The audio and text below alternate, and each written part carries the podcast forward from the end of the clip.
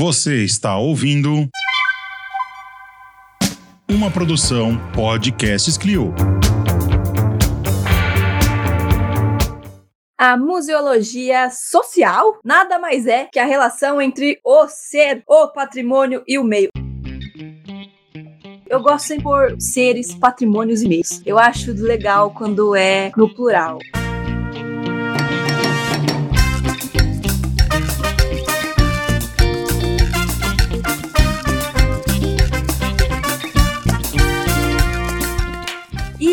Hoje aqui estamos eu, Marina Gouveia, novamente aqui fazendo o host desse episódio de número 62.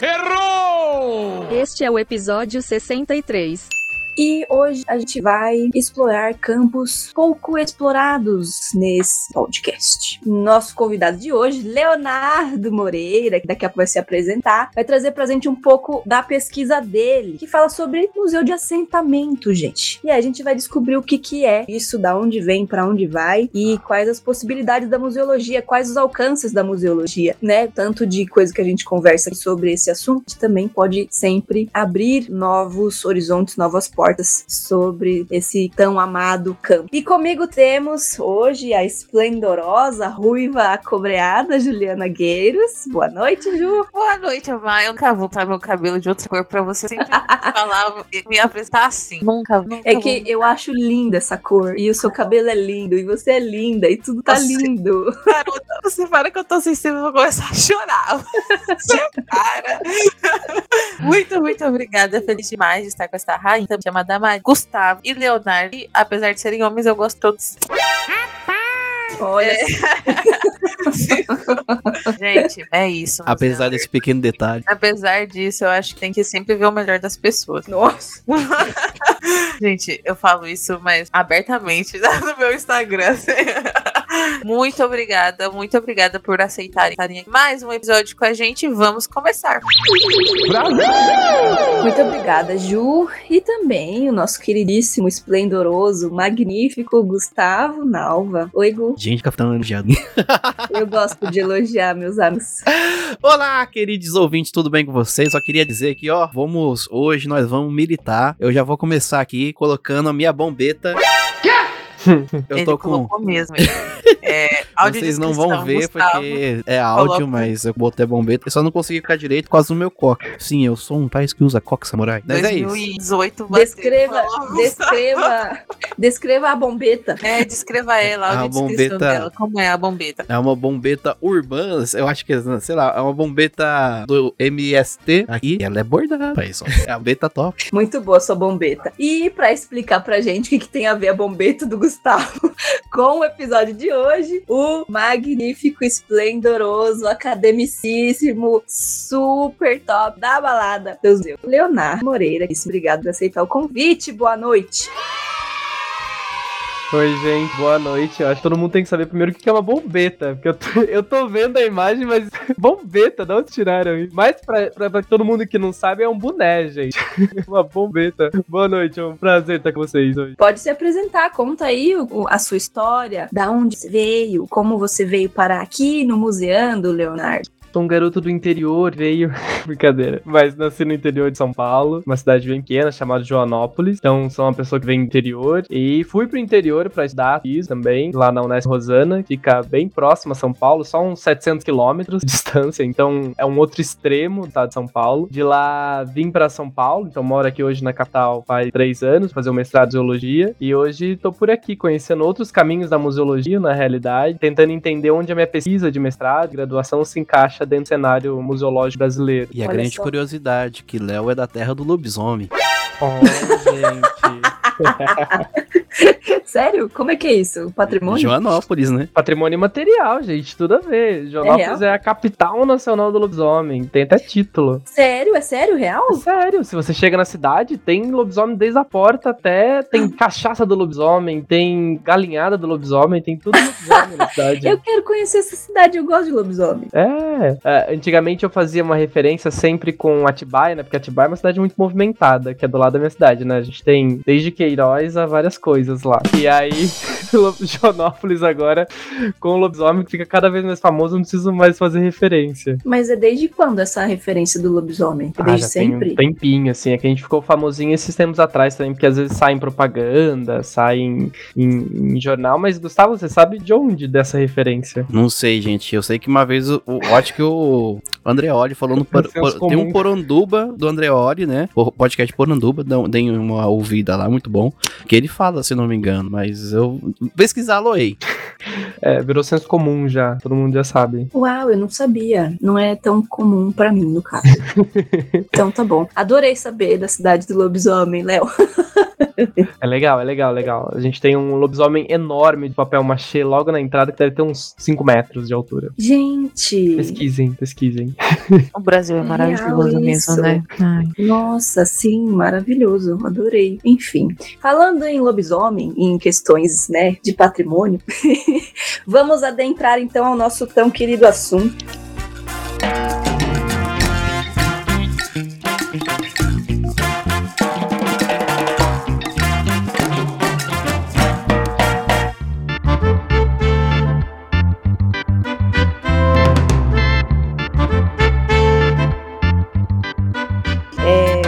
É, como eu comentei, o Léo vai apresentar o, a pesquisa que ele desenvolveu no mestrado aqui, né? Ele veio para São Paulo fazer a pesquisa aqui no, na USP, no, no programa, né? No PPG MUS, e ele traz, né, as raízes dele, né? Na, nessa pesquisa, não é mesmo? É, eu acho que eu trago bastante, e a gente tá falando como que a gente tem bastante cultura no Brasil e tal, mas o interior de São Paulo em si também, né? Eu venho do interior e vou mais pro interior, e eu acho que a gente às vezes perde um pouco essa. Talvez esse, esse entendimento de quanto que o nosso estado é rico. São 645 municípios, e às vezes a gente fica só no eixo das capitais, mas Rio e São Paulo e, e por aí vai. Mas não só de Joanópolis que tá muito mais próximo, mas quando você vai pro, pro Pontal do Paranapanema, que foi meu território de pesquisa, pra quem não sabe onde é o Pontal do Paranapanema, e muita gente não sabe, a maior cidade que a gente tem lá é Presidente Prudente. Não sei se vocês já foram pra Prudente ou conhecem. Território bem quente, rodeado de rios, o Rio Paranapanema e o Rio Paraná, e, e por aí vai. É bem, bem quente ali. E aí eu fui pra lá pra fazer hum, minha graduação em turismo, e aí quando eu comecei a estudar lá, eu comecei a ver que, que tinham coisas que, que eram muito diferentes do meu território mesmo, enquanto Joanópolis em si, e uma delas era um assentamento de reforma agrária. E aí pra gente conversar também sobre isso, a gente vai trazendo coisinhas com vocês. Vocês já foram em assentamentos de reforma agrária? Nunca. Não, quando eu pude ir, veio a pandemia. Eita. Eu fui no segundo ano do ensino médio com a minha es- amada escola ETEC de São Paulo, também conhecida como ETES. A gente foi num assentamento que eu não lembro onde é, porque a gente entrou num ônibus e quando a gente foi ver, a gente já tava lá. Então não sei direito onde era. Mas era em São Paulo, claramente, né? E por que que a gente... Porque a gente tava começando a entender sobre isso tudo, né? Na, na escola, a gente foi com os professores de Sociologia e História.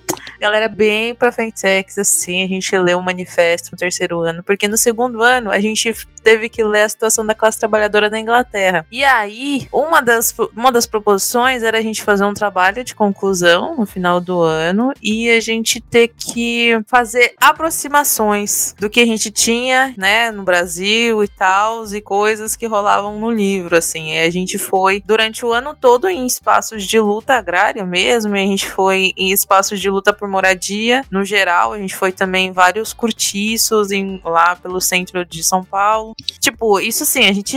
E no o MST a gente foi com a escola, o resto a gente foi na caruda, assim, conversando com as pessoas. E isso tudo virou um vídeo. Depois eu posso até mostrar pra vocês. Ficou, mano, deixar aqui. Vocês vão me ver, vocês vão ver coisa, uma edição péssima, baixíssima qualidade sonora, porém, muita informação legal. Pelo menos isso teve. Enfim, essa foi a minha experiência. Gosto, gostaria de ver. Nossa, que incrível, rapaz. Eu gostaria de ter um terceiro ano assim de ensino médio ah, desse jeito. Segundo, Vista. várias crianças de 16 anos vagando pelo centro de São Paulo, assim, falando, tá na cabeça desses professores? Pô, ETESP, cara. ETESP. Cê, cê, pra, pra você ir pra ETESP, você tem que vagar pelo centro de São Paulo. True, é verdade, isso é verdade. Mas foi ótimo. Essa é a minha experiência, assim. Foi uma das experiências mais legais. Foi a comida mais. Foi a alface mais gostosa que eu já comi na minha vida, que eu lembro até hoje, inclusive. E começou a incitar na gente o porquê porquê dessas pessoas não terem onde morar, tá ligado? Tipo assim, de terem que realmente. Como assim? Tipo, como assim, sabe? Eu acho que é muito legal que isso pode reverberar nos museus. Então, por isso que eu estou bem feliz de estar nesse, nesse episódio desde já. Será que está tocando a internacional no fundo? Será? Meu Deus. Eu achei uma coincidência muito legal essa, né? Eu não sabia disso, Ju. Que legal. Mais uma coincidência pra nossa lista de coincidências museando. Mas Temos várias, Léo. Temos várias. É, não Tem querendo vários. roubar a pauta, mas assim, o, o que eu, na verdade, eu nunca fui, mas eu sempre que posso, vou nas feirinhas que de- do MST, MTST que tem aqui no centro de São Paulo. Ali no Bexiga, perto do meu trabalho, tem um que vende. E sempre tô comprando geleia, café. É um pouquinho caro, assim, mas é, cara, é, é de um produto muito bom. É muito bom, muito bom. Melhor que você comprar no mercado. Aqui em São Paulo a gente tem em Perus, não sei se vocês já viram, a gente tem o pessoal da Quilombar que inclusive faz esse roteiro de memória ali, eles têm um assentamento que é parceiro deles, eles fazem várias visitas nesses assentamentos com essas pessoas também, eu acho que quem não conhece e mora aqui na capital é uma boa, tá bem próximo da gente e tem uma iniciativa comunitária muito interessante também. Olha aí, fica a dica, fica a dica. Eu que nunca fui, posso procurar esse pessoal. Busque Mas me conhecimento. diz, busquem conhecimento. Mas me diz o, o que é, então, um, um assentamento de reforma agrária, para quem nunca ouviu falar disso.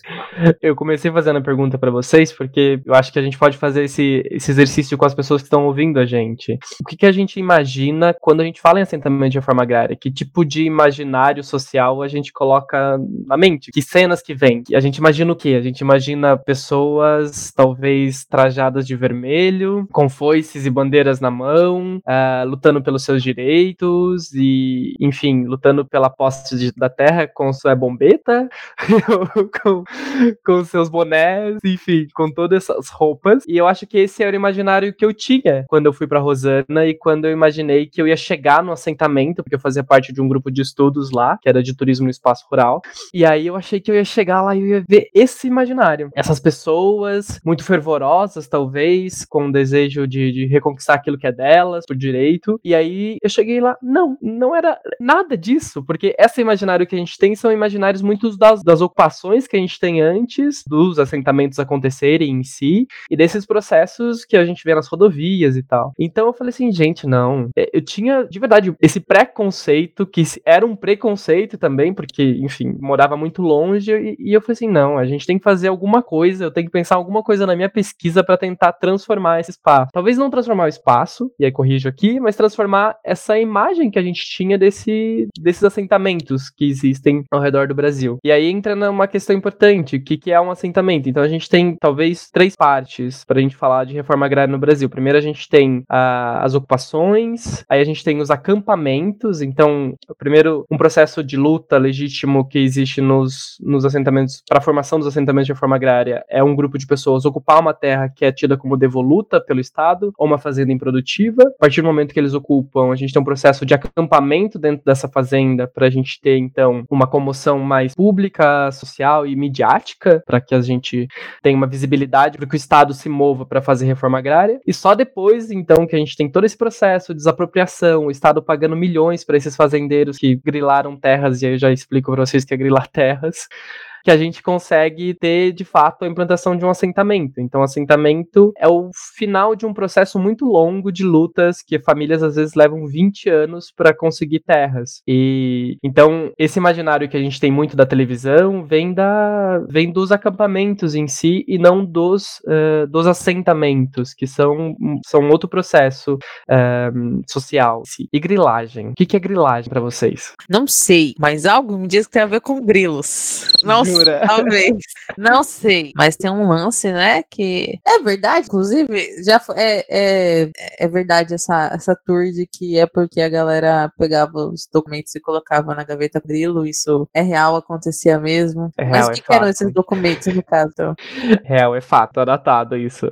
Por volta de 1850, a gente vai ter uma lei bem complicada no estado de São Paulo e no Brasil como um todo, na realidade, que chama a Lei de Terras. Essa Lei de Terras prevê que todas as fazendas que não tinham registros, elas deveriam ser dadas para a União. Então elas deveriam voltar para a União. Então se não teve processo de colonização, ela não tem dono, ela volta para a União. E aí esse registro deveria ser antes da lei de 1850. Então se você tinha uma fazenda lá que você invadiu, e aí a gente entra na primeira coisa que eu vou até falar aqui, a diferença entre invadir e ocupar, porque invadir você invade algo que não é seu. E os que os assentados fazem, na grande maioria dos casos, claro que a gente tem exceção, é ocupar algo que é do Estado, e se é do Estado, é do povo, e se é do povo, é deles. Então eles estão ocupando algo que já é deles. Então, esses grileiros, eles invadiam essas terras, e aí eles começavam um processo de colonização desse espaço, mas eles não tinham a benfeitoria daquele espaço, né? Eles não tinham documento daquilo. E com a lei de terras estava previsto que se eles não tinham documento, eles teriam que devolver essas fazendas. E aí eles forjaram esses documentos, dizendo, vamos supor que a terra que ele conseguiu por doação, por compra, é de 1840. E aí, para que esse documento parecesse velho, ele colocava nessa caixa com. nessa caixa, ou numa gaveta com grilos, porque o grilo, quando ele faz as suas fezes, ele vai dando um aspecto amarelado pro papel. Então ele parece mais antigo. E é daí que vem esse termo grilagem. Si. Mas isso começa em 1850, é um processo super complicado, porque a gente estava no processo da posse de terra no Brasil quando a gente vai ter a libertação dos escravos em 1888, mas a gente está tendo várias leis que vão, uh, vão conduzindo, talvez, para esse fim da escravatura. E aí, para a população negra não ter terras, é um processo que a gente tem da lei de terras de proibir que quem não tem terra até agora vai ter que comprar ou vai ter que comprar diretamente do Estado. Então é um processo super complicado. É daí que vem grilagem.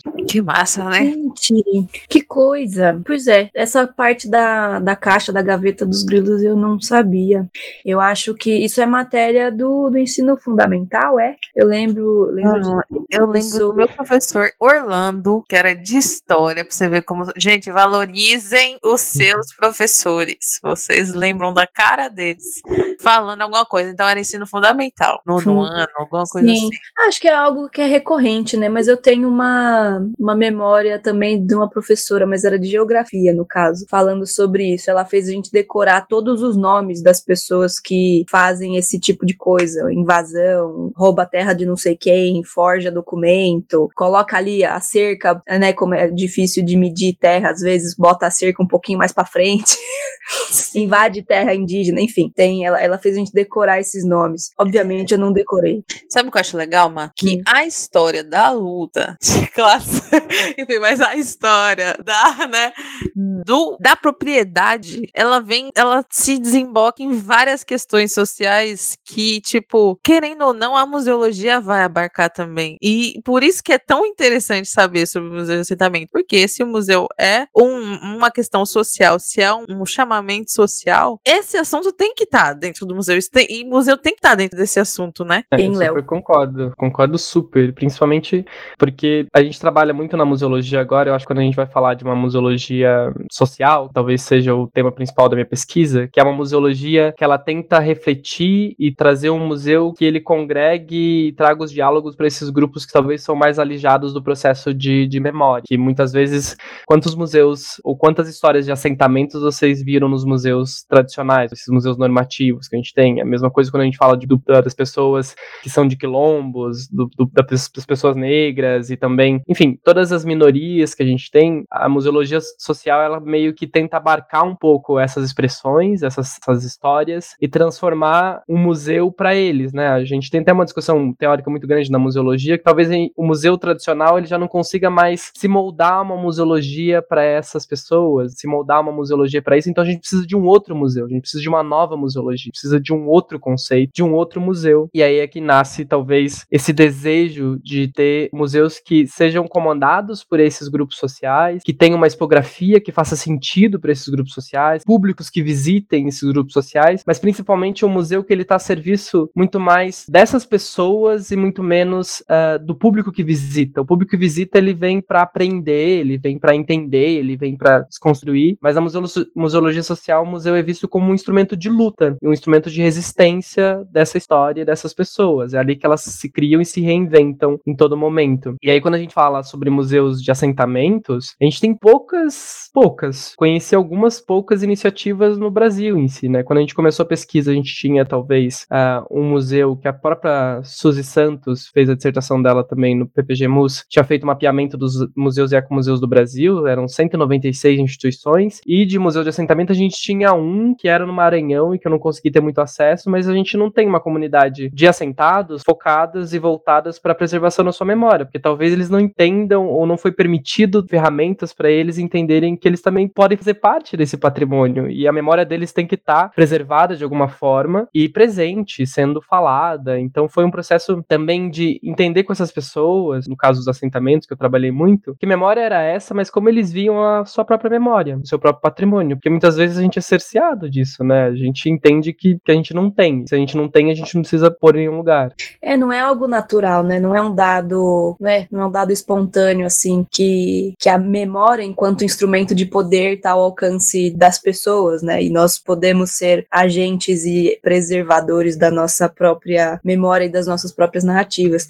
Isso me fez lembrar, Léo, rapidamente, é, na ETEC, o TCC que a gente fez, é, que eu fiz com o meu grupo, na ocupação Matheus Santos, lá na Zona Leste, uma ocupação cultural, né? É, obviamente, ocupação e assentamento são coisas distintas, né? É uma ocupação uhum. cultural. A gente tentou fazer ali um processo colaborativo de, enfim, como nós, profissionais da memória, podemos colaborar aqui, vocês têm interesse? Tem, não tem? E aí, no fim, é, é, chegamos à, à ideia de montar uma exposição com as fotos deles, né, sobre a história do movimento cultural ali, que fundou a ocupação e dali em diante, né? Então foi muito interessante isso. A, a, a exposição acabou não acontecendo, a gente acabou fazendo uma ação para a Jornada do Patrimônio, que, enfim, vinculava algumas paisagens do bairro com a história dos movimentos sociais do bairro e a ocupação cultural. E aí, a partir dessa jornada, e depois que eles viram o filme Bacurau, eles sacaram que era importante preservar e sistematizar, é, condensar as informações sobre a narrativa da história deles. E aí eles, eles fizeram um museuzinho sobre eles, para eles, lá dentro da ocupação. Não foi a gente que fez, tipo, mas eu falei, nossa, olha que interessante que aconteceu. Obviamente, eu não, não, não acho, não, não tenho como dizer que foi consequência nítida daquele, daquele nosso processo ali, enquanto né, era do técnico de museologia, né? Mas foi, foi uma coisa que aconteceu, assim, o, o, quanto foi orgânico, o quanto foi consequência, é muito misturado, sabe? Mas foi é, é, é justamente isso, as pessoas, elas precisam de algum impulso, de algum start para se dar conta de que a memória, ela pode estar ao alcance de nós mesmos, né? Nós, nós podemos ser agentes disso também. Eu só quero fazer um comentário aqui, voltando um pouquinho na fala de vocês, somente na, na, na parte que o Léo fala sobre lei de terras, e aproveitando que também ele fez um gancho falar sobre minori, minorias, é uma coisa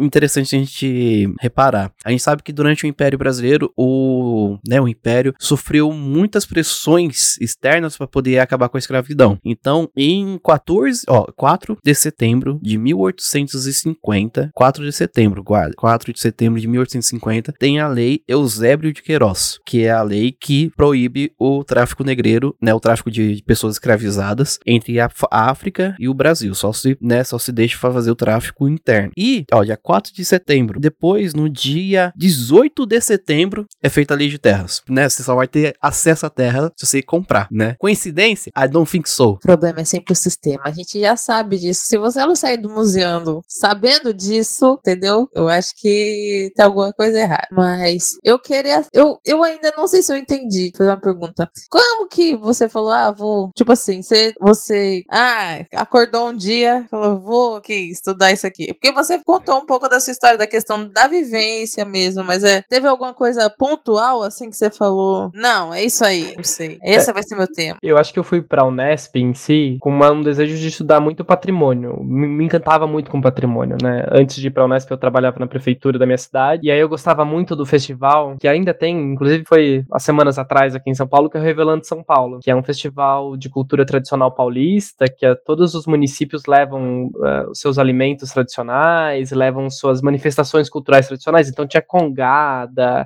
tinha, enfim, tinha um monte de, de, de, de festas que para mim me encantava muito entender como que uma cultura, principalmente do, do ponto de vista imaterial, ela era passada de geração em geração e como que ela sofria mutações, mas parece que a essência ela não se perdia. E isso eu tava falando da congada, tava falando da catira, que a gente tem muito no interior, que, que na minha cidade, Joanópolis, inclusive, a gente tem muito. Uh, o, o, próprio tropeirismo, que a gente tinha alguma essência ali em Joanópolis. Então, eu sempre me encantei muito para isso. E aí, quando eu fui em Rosana, e eu uh, fui bolsista na época do GEPTER, que é o grupo de estudos uh, e pesquisas de turismo do espaço rural, eu fui conhecer os assentamentos e eu falei assim: olha, tem alguma coisa aqui, tem um patrimônio imaterial, talvez, e que não está sendo falado. Mas eu acho que o start foi uma quebra de paradigma meio pessoal minha de entender que o que eu acreditava que eram os assentamentos não era nem 1% do que realmente era. Eu falei assim, tá, eu faço turismo e turismo às vezes vem de uma imagem super estereotipada dos destinos. Por que, que com a minha pesquisa e com a área que eu tô fazendo eu não consigo pensar num outro turismo, numa outra possibilidade de, de utilização desse território e com as comunidades, para as comunidades, a partir delas, talvez. E aí meu caminho foi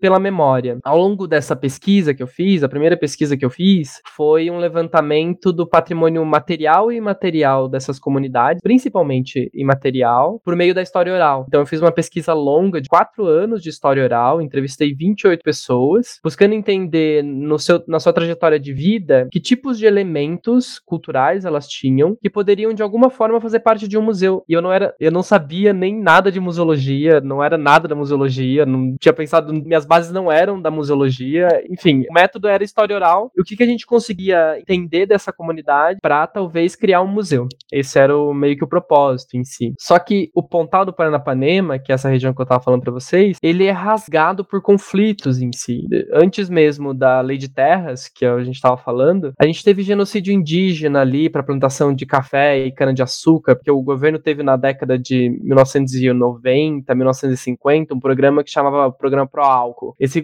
programa Pro Álcool visava uh, uh, o plantio de cana-de-açúcar para o desenvolvimento da indústria automobilística no Brasil. Então foi um programa muito extenso, que muitas pessoas começaram a migrar para a região, para plantio de cana-de-açúcar. Antes, o governo Vargas financiou também a vinda de imigrantes e colonos para a região, uh, principalmente depois do fim da escravatura, para o plantio de café. Então sempre foi uma região tomada e por incentivo público mesmo de levar pessoas para lá, a construção de usinas hidrelétricas depois, na década de 1970, a gente tem três usinas hidrelétricas que são construídas na região, que geram quase 30 mil empregos pela Camargo Correia, enfim, todo esse cenário brasileiro que a gente sabe como é, das grandes empreiteiras, e que saem da cidade e deixam 30 mil pessoas desempregadas. E aí que nasce o movimento, um, movimento de terras ali no, no estado, né? Ali no, na zona oeste do estado de São Paulo. Tanto que o assentamento mais antigo, que é o, o a Gleba 15 de novembro, ele nasce ainda antes do movimento sem terra. Porque o movimento sem terra nasce em 1984, é, o MST em si, e esse assentamento é de 1985. 1985. E aí é, ele nasce dessas pessoas que foram trabalhar na região, 30 mil pessoas que não tinham para onde ir. Elas eram agricultores, é, pessoal que foi para a usina para abrir vala mesmo. Não, não tinha esses, é, esse letramento dos engenheiros que moravam ali que foram embora depois com a Camargo Correia. Então ficaram ali. Então eu via que tinha uma, uma característica cultural ali diferenciada. Porque em Rosana, por exemplo, a gente tem quatro assentamentos de reforma agrária. Então a gente tem esse Gleba 15 de novembro, que é o primeiro assentamento, inclusive, feito depois do governo militar no Brasil. Um grande assentamento, né? São mais de 500 famílias assentadas. Ele pega dois municípios, ele é enorme. Depois a gente manda um mapinha para vocês, que ele é bem grande. E a gente tem esse, em 1997, a gente teve formação de outros dois assentamentos, que é a Nova Pontal, que é um assentamento que vem muito mais dessa questão do MST em si. Aí a gente tem o Bonanza, que é um assentamento pequeno, com mais idosos, que não se encaixavam mais em nenhum estatuto da terra, então eles eram muito velhos para estar em assentamentos novos, mas eles precisavam ser assentados. E aí o governo fez um assentamento pequeno para eles. E mais tarde, em 2007, 2005, mais ou menos, a gente tem um último que é o Porto Maria. Então a gente tinha quatro assentamentos com constituições históricas muito diferentes um do outro. Um criado no tempo da ditadura, outro que vinha dos movimentos sem terras, outro de idosos, outro de pessoas que eram filho das pessoas que tinham sido assentadas no, na Gleba 15 antes. Então elas estavam passando pela segunda fase de, de, de assentamento, né? Elas estavam buscando a terra depois que os pais delas buscaram a terra. Então a gente tinha um contexto que explodia, que não cabia dentro dessas terras. E aí eu falei assim: não, a gente tem que, que estudar, a gente tem que entender isso. E como que a gente consegue, na, naquele primeiro momento, como que a gente consegue fazer um turismo comunitário nesse espaço. Então minha, minha perspectiva não era nem a museologia naquele começo. Eu achei muito legal você trazer isso do, das questões comunitárias no turismo, né? Porque é de fato um. Assim, eu, eu também, né? Parte da minha formação é no turismo, né? Eu, eu falo que é lazer, eu não falo nem turismo, porque tem, tem muito essa questão do turismo reforçar os estereótipos todos, né? E até pensando em, enfim, como o turismo pode ser excludente, né? Mas ao mesmo tempo, como ele pode ter essa potência do de olhar o, o outro, né? Outro, outras possibilidades, um, um outro prisma. Então, bem legal. Eu não sabia que a tua pesquisa tinha, tinha essa raiz. Que interessante, interessante. É legal ver como, é, enfim, a interdisciplinaridade né, da museologia respinga em muitas áreas, inclusive nas áreas que são, de certa forma, é, rechaçadas né, pelos museus. Porque tem, tem a questão né, de turismo e museu, às vezes parece que é um mal necessário, né? Turismo lá no museu, é, e vice-versa. É outro assunto que a gente pode tratar em outro episódio, inclusive. Mesma coisa lazer. Se você fala lazer em museu, é meio que, ai meu Deus, pau de selfie. É significado de pau de selfie e exposição, o blockbuster, sabe? Mona Lisa. Só pra, Mona Lisa, só pra ter número e pronto, acabou. Mas enfim. É, coisas do tipo, bem estereotipados, né? Então, acho que a gente tá, tá nesse caminho mesmo de dissolver todos esses estereótipos e trazer outras, outras versões disso, que nada mais é que a museologia social tenta fazer. Não é mesmo? Tadunts!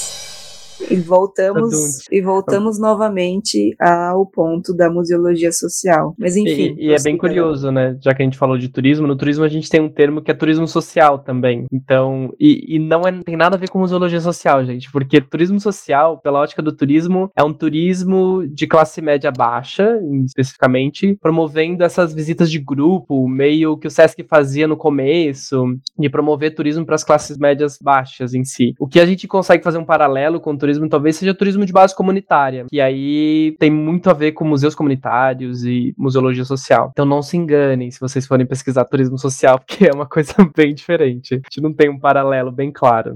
É, então eu fiquei aqui pensando, né, seguindo na lógica da tua pesquisa. Você fez, é, tem a raiz ali na, na, graduação do turismo e aí você foi para museologia. E aí eu me confundi. Você fez é, a, a tua metodologia na pesquisa também foi entrevista, história oral também? Como é que foi isso? Não, na museologia a gente utilizou um outro método que a gente chama de colaboração, que é um uhum. método, é, talvez no Brasil ele está sendo utilizado mais agora. Tem alguns pesquisadores que já abordam bastante ele, de alguma forma. A própria Marília Cury, que foi minha orientadora, atribui bastante essa metodologia com trabalho com os indígenas, mas é uma metodologia muito utilizada com os povos originários, principalmente no Canadá. Então, é uma metodologia que visa, de modo geral, para criar um ambiente e metodologias que elas sejam muito flexíveis, porque os grupos são flexíveis e às vezes você vai por um caminho metodológico e ele não funciona com esse grupo. É, na minha pesquisa, principalmente no mestrado, a gente teve a pandemia no meio, então eu tive que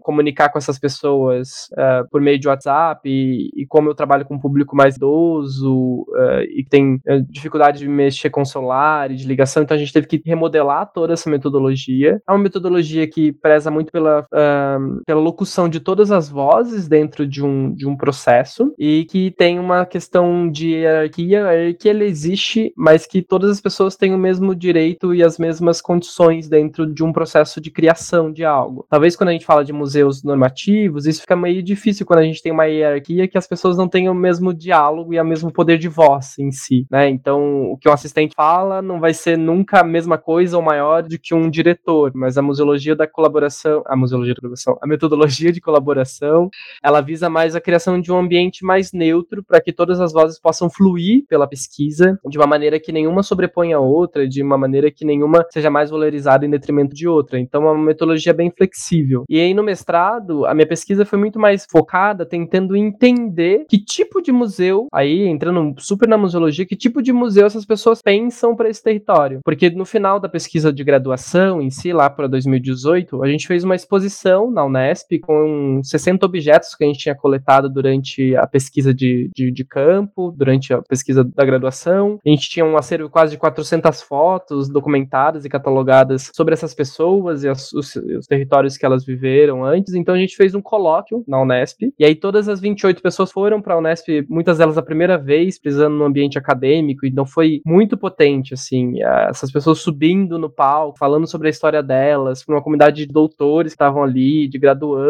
enfim, uma comunidade acadêmica, e que reverberou muito positivamente para o projeto de pesquisa. É porque antes disso tinha algumas coisas que me intrigavam muito, e o que me faziam talvez ir para museologia é quando eu fui entrevistar uma senhora, ela falou para mim, mas que obra-prima vocês vão colocar no museu? Qual que vai ser a obra-prima que vai ter lá? Porque depois que eu entrevistei ela, falei várias coisas, ela virou pra mim assim, mas qual que é a obra-prima que vai ter nesse museu?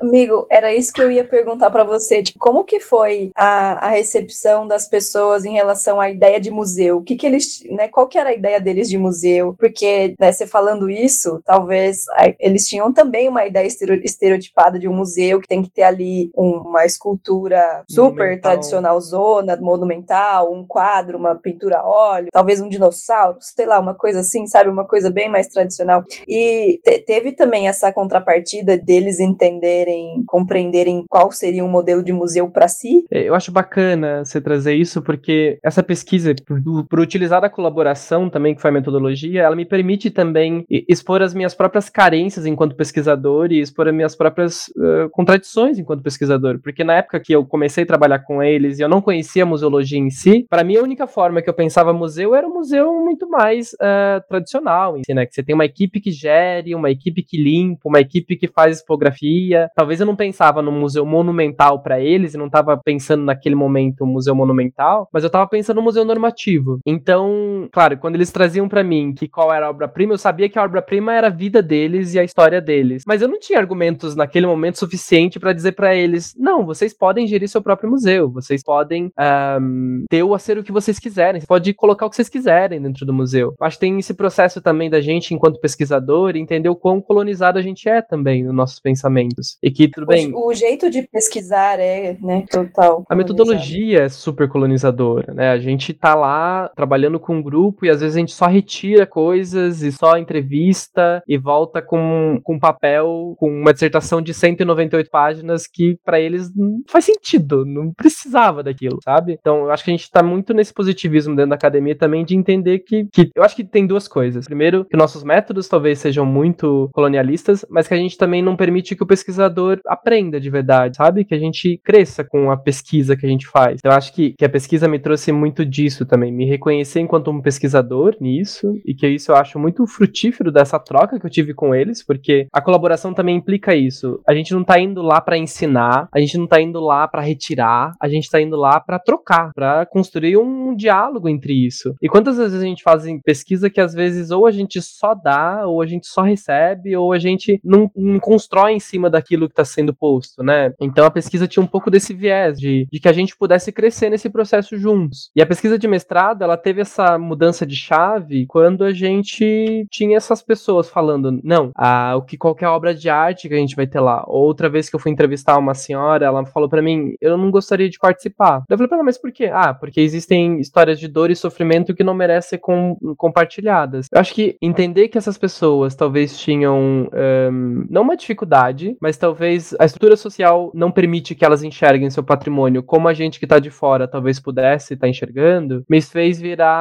essa chave de falar assim, olha, eu preciso continuar essa pesquisa por um mestrado, eu preciso continuar essa pesquisa enquanto um objeto de estudo, mas para além disso, como algo que, que eu possa contribuir e receber contribuições disso também, que eu possa crescer junto com isso. E aí vim pro mestrado na museologia me fez abandonar essa pesquisa de história oral que eu fazia, e ela parou nesse momento, e entender a colaboração como um método que a gente poderia estar utilizando para que essas pessoas, por meio dessas trocas que a gente fazia, pudessem mostrar para mim e a gente construir junto mais uma vez esse modelo de museus que elas pensavam. Então a pesquisa ela foi muito focada em 13 mulheres em si, por conta da pandemia a gente tinha um grupo de 28, mas por acesso e facilidade de internet a gente acabou focando em 13 mulheres. E aí às vezes a gente conversava sobre objetos, eu tinha as fotos dos objetos que elas tinham é, enviado para mim e que a gente tinha conversado na época da graduação, então eu enviava a foto do objeto e a gente fazia meio que uma ficha técnica dele, que tipo de memórias esse objeto traz, e a gente viajava viajava, literalmente, a gente viajava super, assim, de entendendo que traços esse objeto tinha para uma e para outra. Mas eu acho que foi uma das partes foi muito mais significativas. Eu peguei, talvez, não lembro agora exatamente, mas eu acho que foram cinco experiências de museus comunitários, como o Museu Ocan Arancaná, de São Paulo, que é um museu indígena, um, o próprio. Daqui a pouco eu vou lembrando os nomes deles. Mas várias experiências museológicas aqui, uh, o Muquifo, que é o Museu das Favelas uh, de Belo Horizonte. Então, experiências que muitas vezes não, não eram só de um grupo étnico, um grupo minoritário, mas que eu queria mostrar para elas que existem possibilidades museológicas para além desse museu tradicional também. E aí, quando eu enviava esses vídeos, foi, foi a melhor coisa, assim, de fazer, porque elas traziam questões e traziam perguntas, mas como que o museu, assim, funciona? Mas como que eles gerem? Como que eles financiam essas, uh, esses museus comunitários? E aí a gente foi trocando e foi construindo uma museologia delas, uma museologia assentada, talvez, que a gente possa adjetivar mais uma vez aqui, citando Cristina Bruno. Então a gente pode adjetivar mais uma museologia, mas uma museologia única e que talvez só faça sentido para esse território que tem essas, essas configurações que eu falei para vocês, de serem super plurais, de movimentos sociais diferentes, de tempos históricos diferentes. E aí eu acho que a pesquisa foi ganhando corpo com isso, com essas contribuições delas e com a gente discutindo esses,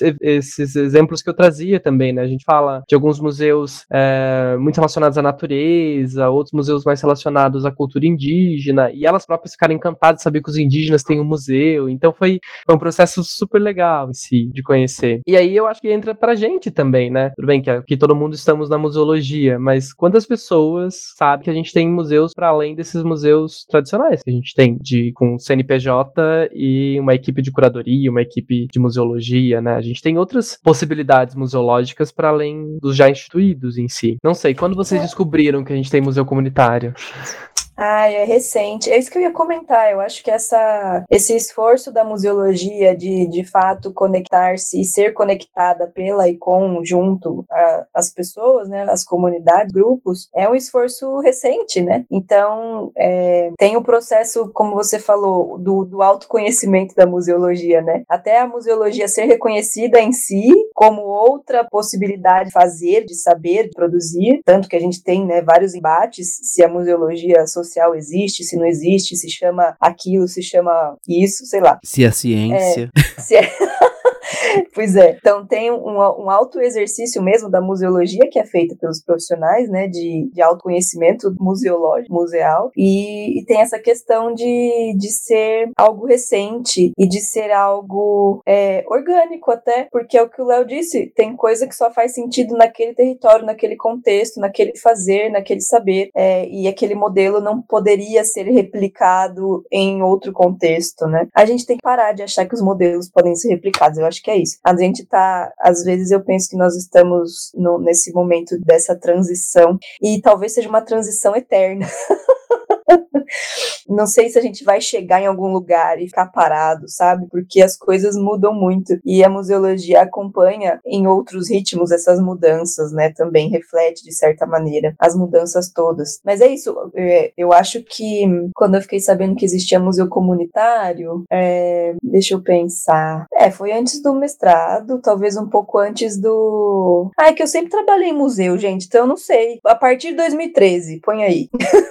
Porque eu trabalho em museu desde sempre, então a gente lê muita coisa sobre, né? Mas eu nunca, eu acho que eu só fui visitar um museu comunitário, nham, nham, nham, que a gente entende, né, como museu comunitário. É, eu visitei alguns no Peru e na Finlândia, cara. A Finlândia é cheia de museu comunitário, porque assim, como entendemos, né? Para eles é só o museu nosso aqui, decidimos. o museu da cidade, o museu do grupo, o museu não sei o quê, o, até um diálogo interessante com espaços de memória em si, não só museus, né? É, eles têm um, um, um, uma relação com a memória deles, assim, diferente, né? Então, é outro contexto, é outra coisa. Então, é, é até complicado eu falar museu comunitário finlandês. Não sei se cabe isso lá. Tem isso também, né? É, a gente sempre se a gente sempre mede o outro pela nossa régua, né? Não tem muito. Às vezes. A gente tá lutando para se decolonizar. Imagina o assim, os buracos são muito fundos, assim, as coisas são muito. Então, são muitas coisas para se discutir, assim, várias camadas. Mas eu fiquei sabendo que era museu comunitário na ETEC mesmo. Porque eu sempre quis ser museóloga, ah, quero ser museóloga, sempre quis fazer o técnico, mas eu comecei a me imergir mesmo quando eu tava lá. E fui realmente estar em um aqui na Bahia, por incrível que pareça, no acervo da Laje, que é um. um... E, gente, às vezes as casas nem querem ser chamadas de museu, sabe? Ah, eu, eu já falei isso aqui. Às vezes os, a, as organizações vão reivindicar o direito de não serem museus, porque aí tem todo um processo, mas não necessariamente precisa ter esse nome, né? Mas esse espaço de memória da comunidade da, do subúrbio de Salvador aqui é incrível um lugar. E agora eles estavam com uma exposição, meio que uma ocupação, entre aspas, no MAN, no Museu de Arte Moderna aqui da Bahia. Tinha uma parte é, com algumas das coisas que tinham lá, inclusive, eu não sei se já acabou, espero que não, que eu queria ir, é, que parece estar bem legal também. Assim, aqui tem bastante essa conversa, assim, entre os espaços. É bem, é muito interessante isso, mas o acervo da laje é incrível. Enfim, é isso, né? Tipo, essa aglomeração de entender o que é isso. Curadoria participativa é, é para mim, a chave, é a palavra-chave de qualquer coisa. E, e, e, esse tipo de organização muito legal, a neutralidade, né, do nosso disco que a gente, que a gente tem que ter dentro das instituições para que as pessoas possam falar por si, né? É que assim, a gente sempre fala sobre isso de que museólogo não pode ter, museólogos não podem, a gente não pode ter essa, esse caráter paternalista de achar que a gente dá voz para alguma coisa, assim. Dentro da área da acessibilidade, tem muito isso, a gente falar, não, que eu vou dar acesso. Você, meu querido, você, assim, só vai estar tá seguindo a lei mesmo. Você tem que, tipo assim, é, saber. Você só tá garantindo o direito, né? É, você só tá realmente fazendo. Fazendo mais que sua obrigação.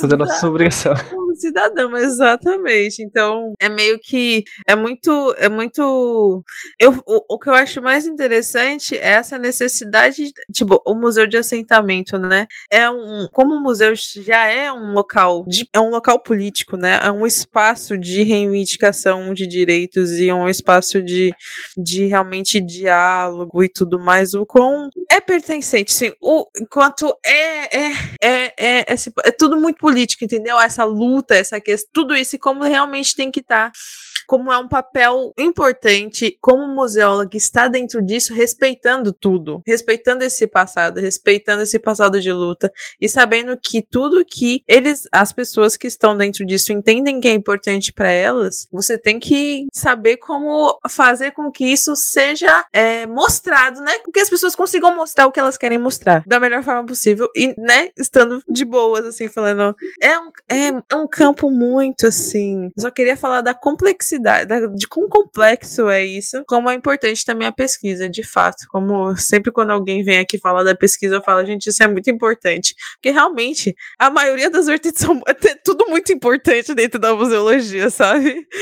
Meu Deus, gente, como é interessante isso. Mas muito legal mesmo. Uhum. Não, é só comentar que eu ainda tenho vontade de conhecer o acervo da Laje só por conta de Juliana. Foi a primeira, a primeira semana que ela chegou lá em, em é Salvador. Verdade. Ela já foi direto, ela conseguiu ir antes da pandemia, né, Ju? Foi, bons tempos, bons tempos. Foi. E, cara, eu acho que eu nunca, tipo, eu tô tentando puxar aqui na memória, eu acho que eu nunca fui em museu comunitário assim, é assim, mais perto que eu cheguei, na verdade eu nem sei se é um museu comunitário, eu estava para ir e não consegui por algum motivo assim, nessas últimas semanas. É um museu de bruxaria na Vila Madalena, Vila Mariana, que é um museu Na onde? Eu vou mandar o, o, o link. Eles abrem Bruxarias. Vou mandar a localização aqui pra vocês. É. é, o Museu de Bruxaria. É que assim, é para ele, ele parece ser, pelo que eu entendi, assim, eu já fui de museu de várias tipologias, mas comunitário, é, eu tô querendo ir nesse que, e ele parece ser comunitário, que ele é meio que gerido pela galera do rolê, sabe? E tem muito, muita coisa, muito rolê de, de bruxaria, de, de magia que rola nesse museu. Tanto que é um museu, foi um dos poucos museus que eu vi que abre de segunda a sexta, de segunda a segunda e vai, sabe? sabe? É, é um negócio louco, eu tô, tô louco pra conhecer esse museu, assim. Se você conhece, comenta aí pra gente, manda uma mensagem. Vem conversar com a gente, pessoal do Museu da Bruxaria. Tô, tô curiosíssima. Escreve pra gente que museus comunitários vocês já viram, porque a gente tem bastante, mas eles são um pouco visitados em si. E aí é bacana pensar, né? Porque se a gente tem uma dificuldade, talvez, de acessar os museus tidos como normativos, citando a Cristina Bruno de novo, que é ela que fala normativos, ou, ou esses museus tradicionais, imagina a gente visitar museus comunitários, que talvez tenham menos visibilidade do que os museus que a gente tem menos acesso, porque eles estão no interior ou estão na periferia, porque boa parte dos museus comunitários estão na periferia. Então tem uma questão aí que talvez essas informações não cheguem até a gente também, e que é uma coisa que a gente precisa pensar, né, enquanto museólogos, como a gente facilita o acesso dessa, a, a essas instituições. Eu queria voltar ao negócio que a Juliana disse sobre o nome do museu, que eu acho muito legal, porque às vezes muitas comunidades não querem mesmo o nome museu porque vem arraigado milhares de coisas, lugar de coisa velha, ou talvez dessa questão tradicional mesmo, impositiva, e é bem comum você ver às vezes uh, comunidades que não que optam por não colocar um nome de museu, tá lá, lá, lá, lá, lá, enfim, às vezes é centro de memória que eles colocam, ou centro cultural, enfim, tem, tem um pouco disso, que é legal. Pensar também como que um nome, que é museu, pode talvez não representar essas, essas, essas pessoas, esses grupos. Sim, isso me faz pensar das questões que diferenciam museu e museologia, né? Porque Fato. uma coisa, uma coisa não, não necessariamente é a outra uhum. e vice-versa. Mas sabe o que eu ia te perguntar, Léo? É, qual foi a consequência da tua pesquisa? Teve algum, algum algo que você chamou de produto final? Alguma coisa assim? Uma invenção, uma criação, uma vontade, um desejo final? Como é que foi isso? A minha dissertação, se vocês forem ver, inclusive vendendo meu peixe, acessem lá, gente, tesesusp.com barra nova vamos, museologia, vamos museologia social. Aqueles. Vamos vai deixar no, vai estar no, no, na descrição. Na descrição do episódio, no link aí, no, no Instagram. É só você tudo, deixar de, ser, de, ter preguiça, abrir o, o seu, o seu agregador aqui e clicar no... Vai estar no YouTube, lembrando que a gente está no YouTube agora também, né, publicando nossos episódios no YouTube. Vai estar na descrição do YouTube também. Então vai lá, clica lá no linkzinho que você vai direto. Vai estar em tudo, gente. Vocês não tem nem desculpa para não ver mais. Agora vai, vai ver em qualquer lugar. Mas a minha dissertação é bem disruptiva. Se vocês abrirem, a gente não tem uma consideração final. Achei que a USP não ia aprovar isso, inclusive, mas não tem. A gente fecha no quarto capítulo e eu não escrevi uma consideração final, porque eu não achei de bom tom. Eu tô chocada. Pode fazer, pode. É de bom tom, não é de bom tom. Eu tô chocada. Eu tô trabalhando, eu fiz uma dissertação, gente, se vocês forem ver, né, até a banca falou, inclusive foi o lindo do Diego Ribeiro, que tava. Inclusive, se vocês forem falar de museus comunitários, chamem ele, porque o Diego Ribeiro é babadeiro. Bora gravar com o Diego. Assim. Gravem com o Diego. Diego, tô te convidando via, via o podcast, pra você já vir.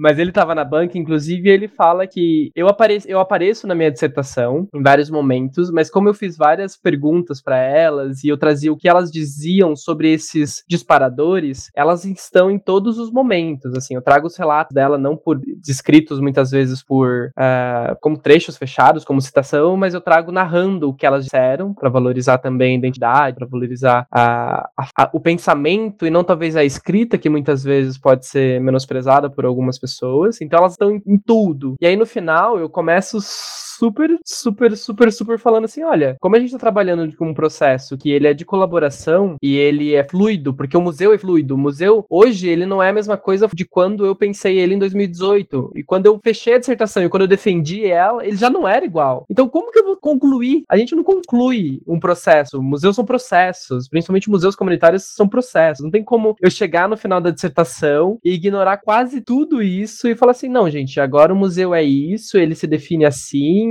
não, porque as pessoas elas estão ainda pensando eles. E aí talvez esse seja um erro que eu não quis cometer na dissertação. E aí corri o, ris o risco da banca não me aprovar, porque eu não coloquei consideração final, mas eu faço um capítulo de consideração final, assim, trazendo pontos importantes que a gente achou que não cabia é, fazer um, um fechamento em si. Ganhou mas... ponto pela ousadia.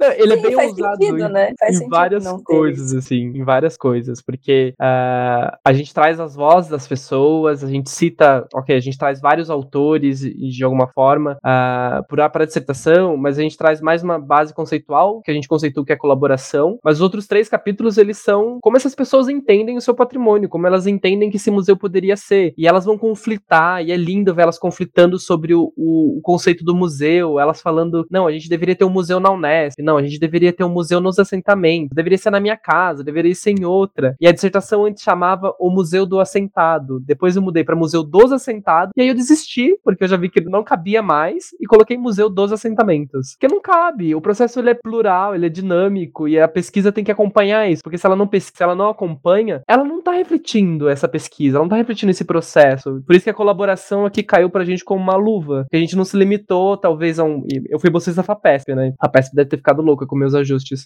mas ela que lute.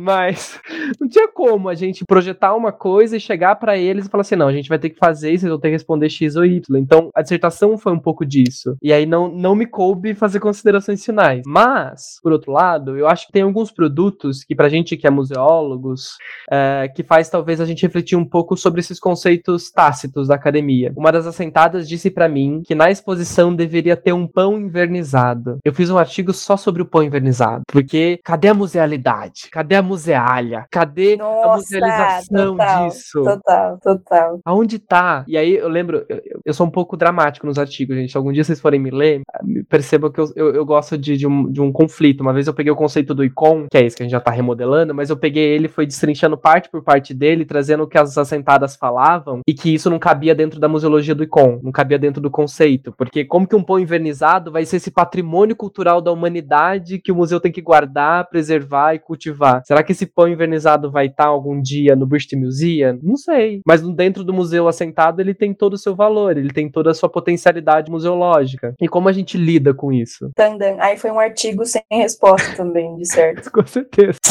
e o que, que tem resposta na museologia? É isso que eu quero saber, que não tem nada. Mais um ponto pela ousadia. Genial, eu quero ler o artigo do pão. É aquele que eu te mandei, inclusive, que foi pro Icofon. Mais um que Ah, vai eu comecei nossa... a ler. Não, então. Chega no não. finalzinho dele, ele, ele Tá. começa. Eu começo Tá a pegar porque elas falam sobre instituições sem fins lucrativos, e que pra elas, é, não coloco elas falando sobre instituições sem fins lucrativos, mas o que, que é essa lucratividade em si? Pra quem que serve esse conceito de lucratividade? A gente tá falando de uma comunidade que precisa se manter financeiramente, que talvez o museu seja uma fonte de recurso pra elas. Como que a gente julga que, que isso tem que ser sem fins lucrativos? Talvez não seja esse lucro que a gente tá dizendo aqui de você ficar rico com isso, mas ele é pra pessoa subsistir. Então ela precisa, pra ela preservar o patrimônio dela, ela precisa minimamente um recurso pra isso. Então, como que a gente traz esses conceitos pra discutir uma museologia mais comunitária? E essa sentada, num final, assim, ela própria mesmo me disse que ela queria um prato de terra na exposição. Gente, essa pessoa, eu queria ver ela uma curadora, assim, porque eu queria muito. Essa senhora, Dona Eunice, ela, ela é fantástica, assim. Ela falou que queria um prato de, de, de, de, de terra. Aí eu fiquei pensando pra ela, mas por que um prato de terra? Ela disse, ah, porque a gente planta. Então a gente precisa de um prato de terra dentro do, do museu. Então o pão invernizado e um prato de terra, gente, a gente não vê em Não se lugar. nega a ninguém. Nossa, ideia Eu tinha me arrupiado toda com a história e não gostava. Não se nega a ninguém. Gente, é isso, assim, eu não, eu não sei nem o que dizer. Não, e aí eu adoro isso, porque, por exemplo, a gente tá trabalhando, tudo bem, eu tô no âmbito acadêmico, e aí eu trago as perspectivas delas, que não tem formação em museologia, mas isso que é lindo, elas não se preocupam se isso vai ser ou não um objeto de museu, elas não se preocupam se isso tem valor, talvez histórico ou não, elas só acham que tem que ter, e aí a gente que lide com isso, a gente que lute com essa informação, a gente que tenta encaixar ela numa caixinha, dentro dos conceitos que a gente tem, de que um objeto, que esse pão que tá ali, depois ele vai precisar ser descartado. E aí, como que a gente faz isso dentro de uma política de acervo? Ou como a gente faz isso para invernizar um outro pão para repor ele, sabe? E a gente que lute para tentar entender essa, essa variedade que a museologia da vida tem dentro das caixinhas de uma museologia normativa. E aí que eu adoro o nosso Mário Chagas mais uma vez, porque uma museologia que não serve pra vida não serve pra nada. E se a gente não consegue contemplar toda essa variedade que esses territórios têm dentro de um museu, será que esse museu precisa existir? Não, porque não faz sentido para a própria comunidade que pensa que você precisa ter várias coisas. Não é a gente que vai dizer se isso é certo ou errado, sabe? Eu acho que na dissertação isso fica muito claro. Elas trazem as ideias, eu coloco essas ideias e a gente vai pensando se essas ideias funcionariam ou não. E no final a gente não conclui nada, porque não tem o que concluir, gente.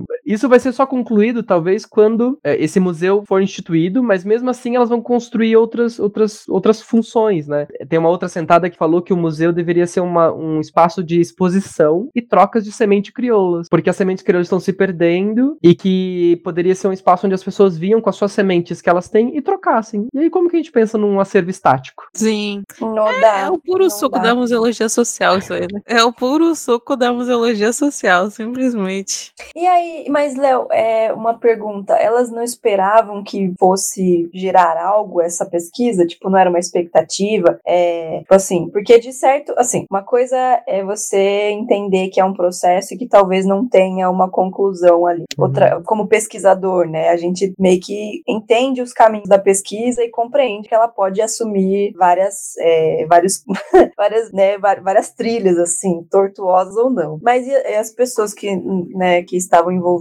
aí, que não eram acadêmicas, será que elas esperavam alguma coisa sair disso, uma entrega? Sei lá, fiquei curiosa, assim. Ou elas compreenderam organicamente também, conforme foi indo, que aquilo ali não, não ia ser uma entrega, ia ser um processo de reflexão mesmo, e pronto, tudo bem. Olha, eu gosto muito da sua pergunta porque eu acho que ela me permite talvez entender que o processo ele não se finda em si mesmo, principalmente entendendo que as nossas pesquisas, e isso eu deixo uma missão para todos os museólogos do mundo e todos os pesquisadores em si, que eu acho que o produto final não tem que ser um produto final, ele tem que ser produtos ao longo da sua pesquisa em si. Talvez a gente não possa marinar as nossas pessoas, os nossos parceiros por dois anos para que no final a gente entregue um museu para elas ou entregue uma pesquisa de mestrado. Eu acho que a gente tem que pensar estratégias em menor ou maior grau que a gente possa ir contribuindo de alguma forma. E a reflexão é uma delas, que foi o que você até mencionou aí já, que, que eu acho que isso é um ponto muito positivo, mas eu acho que foi um descobrir juntos em si. Meu trabalho tem uma questão muito social importante aqui, que foi a época da pandemia, uma época onde as pessoas estavam com distanciamento social, e eu tô falando de um público idoso que muitas vezes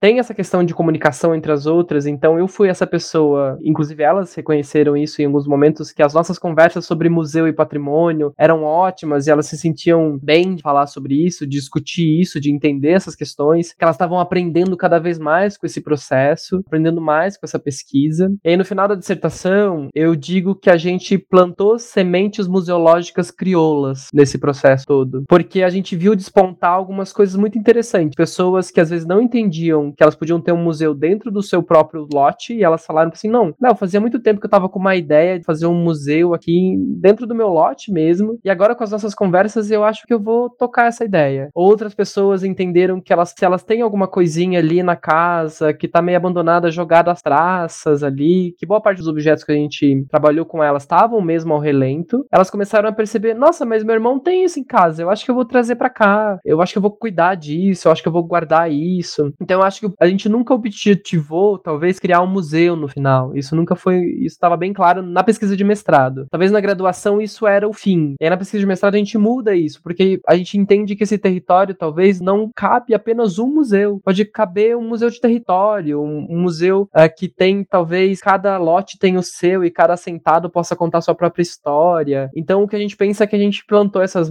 sementes museológicas crioulas porque elas estão dando frutos e estão dando outros tipos de coisas até os dias de hoje. Sim. Então eu acho que a gente teve alguns produtos e principalmente para essas pessoas ah, cultivarem ainda mais essa ideia de ter um patrimônio que elas podem ter e que elas podem ah, serem donas dele, né? Elas não precisam do Estado para fazer isso. Elas têm a sua própria força de vontade e, e o seu engajamento social, né? O Estado tentou por muito tempo E autonomia, e autonomia. O Estado tentou por muito tempo desarticulá-las e aí a gente tem registro histórico com isso, mas mesmo assim elas se articulam, elas correm atrás do que é seu e, e ainda continuam lutando mesmo depois de ter encontrado a Terra. Eu gosto muito do uso da palavra a gente, né? É tipo assim, a gente, a pesquisa é realmente de todo mundo. É, é uma coisa construída a, a, né? Muita com muitas pessoas. Porque realmente existem pessoas. Ah, agora ser muito Mário Chagas agora. Ah, gente, né? Existe, gente. Mas é bem legal isso, bem legal mesmo. É, eu acho que essa, essa mu- museologia que a gente fica falando, que é a museologia do afeto, né? Não só da gente afetar e ser afetado, mas o afetar de se mover com isso também, de, de entender isso, entender essas pessoas, entender como que a gente pode auxiliar elas, né? A gente tava falando, e eu me questionei muito, muitas vezes, de ser colonialista na minha dissertação, porque, tá, eu sou um museólogo, tava em formação na época, mas eu posso contribuir com isso? E, que eu não, e, e em que medida também eu não vou influenciar nessas perspectivas que elas estão trazendo, nessas rupturas que elas estão trazendo para minha pesquisa? Onde está o pesquisador e onde está o Leonardo nessa, nisso tudo? Porque, sei lá, às vezes tarde da noite elas me ligavam para contar histórias, para me falar outras coisas. Então a gente também tem esse, essa questão da academia. Ah, não, a gente tem que estar distanciado do objeto para a gente poder criticar o objeto. Que é- vocês já devem ter visto isso umas 365 vezes, só no dia de hoje. Amigo, amigo, eu levo bronca por causa disso. Eu levo bronca. Porque tá escrevendo lá e eu já meio que já tenho algumas análises vividas na minha pele, né? E aí eu levo isso pro texto e aí fala: não, cadê a pesquisa? Isso aí você tirou da onde? Dos causos da Marina.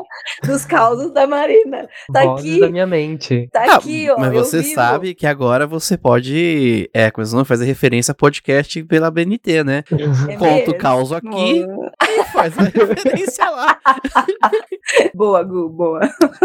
Mas isso talvez seja o que você tá, que a gente tá colocando, é um modelo muito positivista da academia em si, né? Que o único método de pesquisa existente é isso. E, e o que foge disso não é pesquisa, não é conhecimento. Mas eu acho que a gente tá cansado de ter teorias que a gente chega na- no território e elas não servem de nada, gente. Porque ela vai colocar um pão invernizado na exposição. E é isso. E, e não adianta eu também ter um método super que, que não faz parte dessas pessoas, não faz parte do linguajar delas, né? Quando eu lembro que na época da graduação eu trabalhava com história oral e eu acho que a história oral tem muitos pontos positivos, mas ela também tem muitos pontos negativos em si. O gravador intimida, depois você vai dar um termo pra pessoa, que é um termo que ela tá consentindo que você vai utilizar a entrevista dela pra x e x coisas por x e x tempo. Às vezes tem termos muitos eh, do juridiquês, né, que a gente fala. E aí você precisa digerir aquilo e trazer de uma forma muito mais palatável. E não é simples fazer isso. Agora, se os nossos conselhos de ética não entendem que isso faz parte das ciências sociais, que os nossos grupos têm suas especificidades e cabe a nós, pesquisadores, trabalhar com elas, a gente vai continuar fazendo uma museologia engessada, uma pesquisa engessada, uma, pes- uma pesquisa estéreo que não tem nada a ver com o nosso território. E aí, mais uma vez, é uma museologia que não vai servir para a vida. E até que ponto a gente precisa ainda continuar reproduzindo essas museologias que não servem para a vida? Sendo que o nosso campo de conhecimento, para além da academia, ele é muito vasto. Acho que a gente sempre tem que. E é isso que eu, eu acho muito legal a museologia social, e, e aí a gente. Vocês vão discutir mais para frente a sociomuseologia, e em que isso é ciência, em que isso é prática. Mas eu acho que hoje um grande desafio nosso, enquanto acadêmicos, é conseguir entender o nosso campo empírico e essas experiências que a Marina acabou de falar, é, é, essas experiências que a Marina acabou de falar, e, e tudo isso que a gente vivencia na prática, como a gente consegue transportar isso para os nossos, pros nossos trabalhos acadêmicos e para nossa vivência também. Acho que a gente precisa desse diálogo cada vez mais entre os campos. E também não é algo simples, né? Trazer esses conhecimentos não acadêmicos para esse universo que é, resis é resistente, né? A eles, inclusive. E aí, eu lembro de, de, um pod, de um podcast, o podcast que eu ouvi foi vocês, inclusive. Eu acho que foi até a Juliana falando isso. Eu tô sendo referenciada, eu mesmo aqui. Eu- Maravilhoso.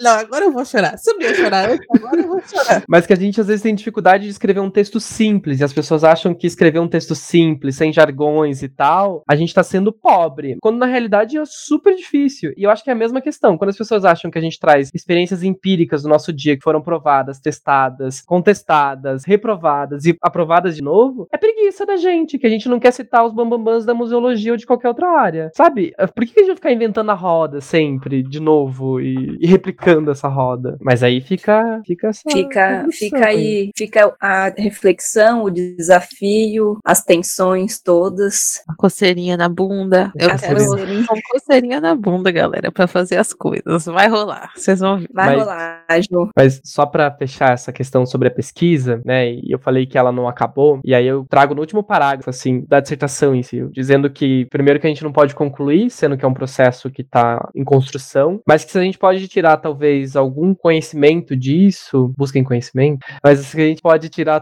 talvez, algum aprendizado disso, é a última fala que eu coloco na dissertação, que quando eu pergunto para uma sentada, que é a dona Eleonice Maria da, da Silva Nascimento, que é a maravilhosa que disse do pão invernizado e também do prato com terra, eu falei pra ela, mas que objeto que não deveria faltar na exposição? Ela falou assim, olha, os objetos não podem faltar, né? Mas o que a gente precisa é união, para manter e ter perseverança de que a gente tá unido, para manter ele de pé, é o que é importante. E é isso que é a base da museologia social. São as pessoas, são suas trajetórias e principalmente a força de vontade delas para construir um museu novo, único e que faça sentido para elas. Se esse museu parar de existir amanhã, tudo bem, ele serviu o seu valor, ele serviu o seu propósito, que não é um propósito de quem tá de fora. Os museus comunitários, a museologia social, ela serve para quem tá de dentro e pra gente só resta estudar. E aí o Gustavo coloca o palminhas. Bater uma salva de palma aqui pro profissional. Ou então. Não, mas se você. É, se você não chorou aí, galera, não vou tentar mais. Depois dessa, não tento mais. E aqui, olha, é isso. Eu acho que a gente tem que dormir com essa, com essa questão aí.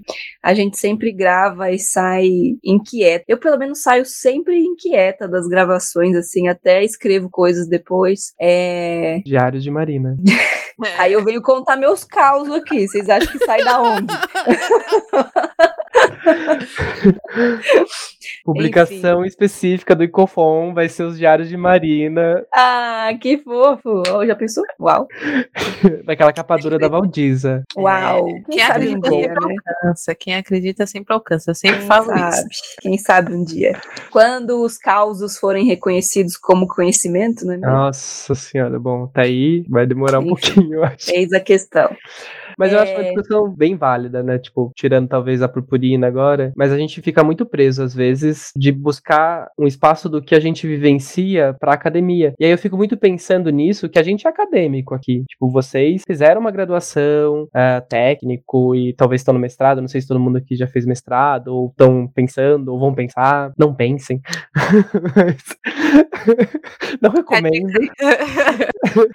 Mas a gente ainda sabe esse arcabouço teórico de como chegar lá. Agora eu fico pensando, para além de mim, essas pessoas que eu entrevistei, essas pessoas que eu conversei, se algum dia elas chegassem, escrevessem, talvez sem a, a minha presença, elas seriam ouvidas, sabe? E seriam entendidas como que aquilo tá trazendo é valioso também. Me incomoda um pouco, às vezes a gente tem que ter essa tutela de algum pesquisador, de alguma outra pessoa para validar isso, né? Eu acho que a revista de, de mu- museologia e interdisciplinaridade, se eu não me falha a memória, ela escreveu um dossiê esses tempos atrás, eu acho que a Marília estava até coman- comandando, que teve vários indígenas escrevendo. E eu acho isso fantástico, porque as revistas acadêmicas pedem que você seja doutor, pedem que você seja mestre, e eu entendo esse rigor científico, mas por vezes a gente impede também que outras experiências que são fantásticas e que podem ser super disruptivas para a museologia não floresçam no nosso campo, e elas fiquem só guardadas na prática. Então a gente precisa repensar esse modelo acadêmico e principalmente a gente fala de muito de uma museologia social na prática, mas talvez a gente precise de uma museologia social dentro da academia, uma museologia social acadêmica em si, que a gente possa repensar as nossas práticas acadêmicas, como a gente trata os nossos parceiros de, de, de academia, mas também como a gente pensa a própria academia. Tudo bem que isso não é um privilégio só nosso ser super colonialista na academia, né? Isso é a questão da academia em si, não é um privilégio da museologia. Mas se a gente prega tanto uma museologia social, por que a gente não pensa uma museologia social acadêmica? Eis a questão. Taduns, durmam com isso, museanders. Eu acho que com essas últimas reflexões a gente caminha para o fim da nossa conversa hoje, é, que como sempre não acaba, não se esgota e abre diversas outras possibilidades, puxa diversos outros fios para tecer diversas outras possibilidades de, de conexão de todas essas experiências e conhecimentos, né? É isso, agradeço demais, pessoal. Vamos para as nossas dicas?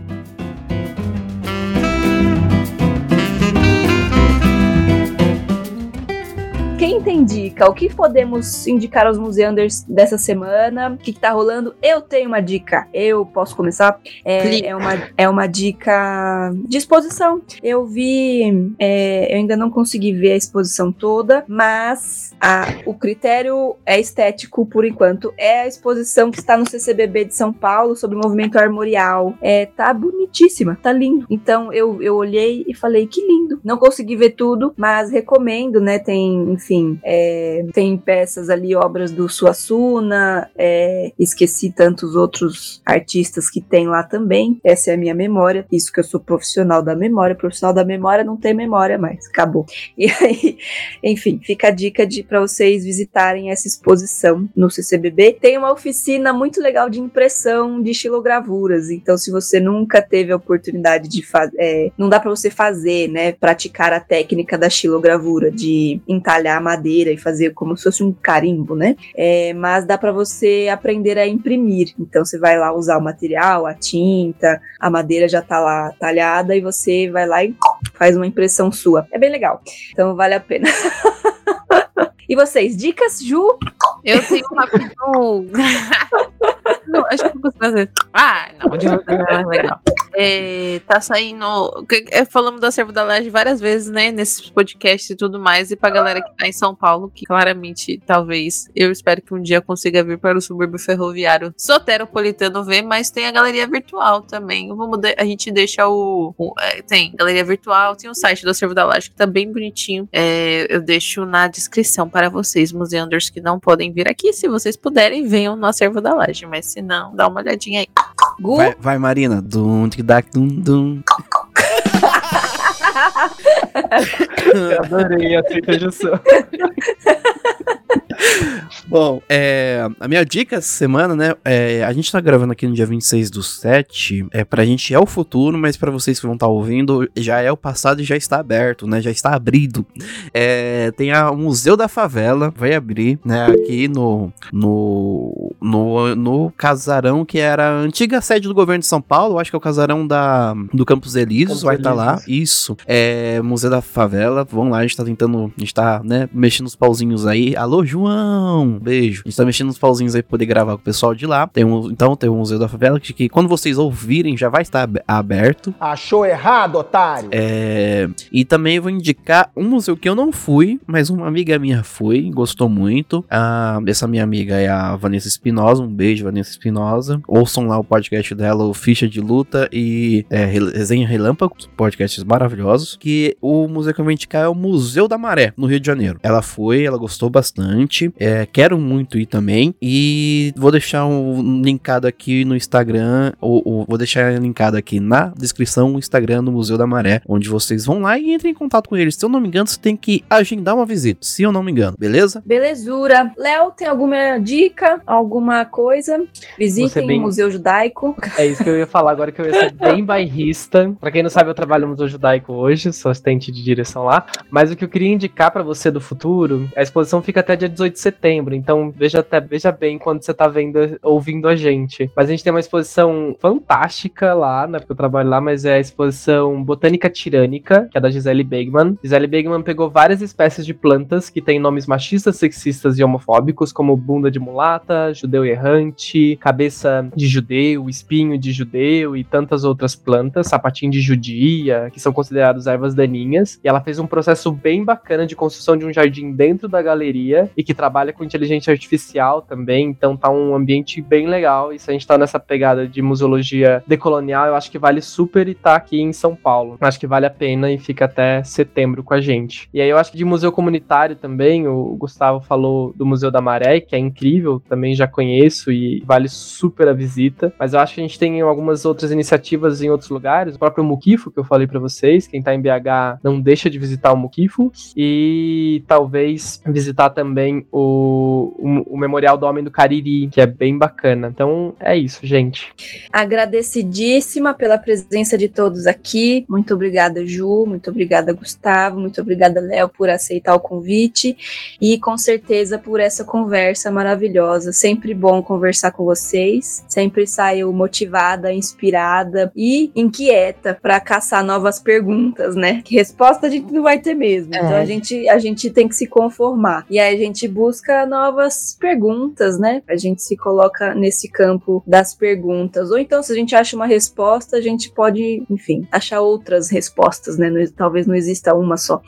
É isso, pessoas. Diga, Ju.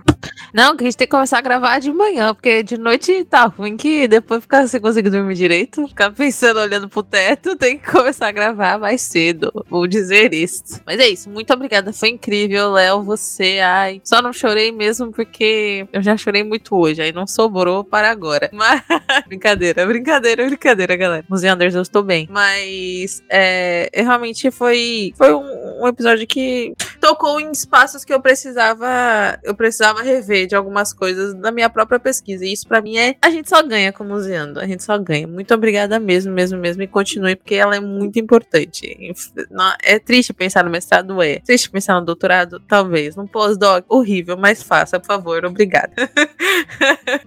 Gu, por favor. Olha, eu agradeço muito, Léo, muito obrigado por estar aqui hoje. Uma, uma experiência incrível. Poder colocar a bombeta hoje e falar sobre o assentamento, né, o museu, essa experiência, o pão, o pão invernizado, o prato de terra que não se nega a ninguém. Tem que estar um pão, tem que estar no post imagético, tem que ter um pão invernizado pros museanders ficarem. O que que aconteceu nesse episódio? Não tenho foto, gente, de um pão invernizado. A gente vai ter que criar aí. Vou inverni- vou amanhã no, comprar um inverniz aqui, peraí. É, mas muito obrigado. Só queria reforçar aqui o, a não conclusão do trabalho do nosso, do, né, do, do Léo, porque, gente, não tem como. É, a gente tem que repensar isso mesmo, porque é algo que ainda tá acontecendo, né? Não, não tem como concluir algo que tá em andamento, né? Tipo, que, que ocorre. Então é difícil, né? Bom, é isso. Muito obrigado, gente. Obrigado, Léo, pela, pela conversa aqui. Muito bom, bom demais. Ju, Mari, brigadão.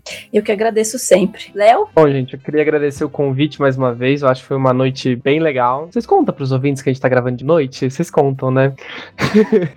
então, gente, foi uma noite bem legal. Por mais que você deve estar ouvindo isso durante o dia, durante a tarde, mas foi bem bacana poder trocar e trazer mais uma vez outras camadas para essa pesquisa. A gente falou que ela não acabou porque ela não acaba mesmo. Cada vez que a gente fala, a gente vai pensar em outras coisas e vai. E é isso que é gostoso de, de a gente fazer coisas que nos façam também refletir sempre, né? Então, obrigado mais uma vez por essa contribuição de vocês, por esse por essa troca e a gente tá aí disponível para quaisquer outras dúvidas e convites. obrigado, gente. Imagina, também estamos abertos se você quiser voltar e falar das novas conclusões, das perspectivas outras, de outras pesquisas, enfim. Estamos aqui disponíveis também. E vocês, museanders, quem quiser conversar com a gente, sempre estaremos aqui. É isso, pessoal. Então, nosso episódio fica por aqui hoje. E o museu, e a museologia social, e o Museu dos Assentados, os museus dos assentados, seguem vivos.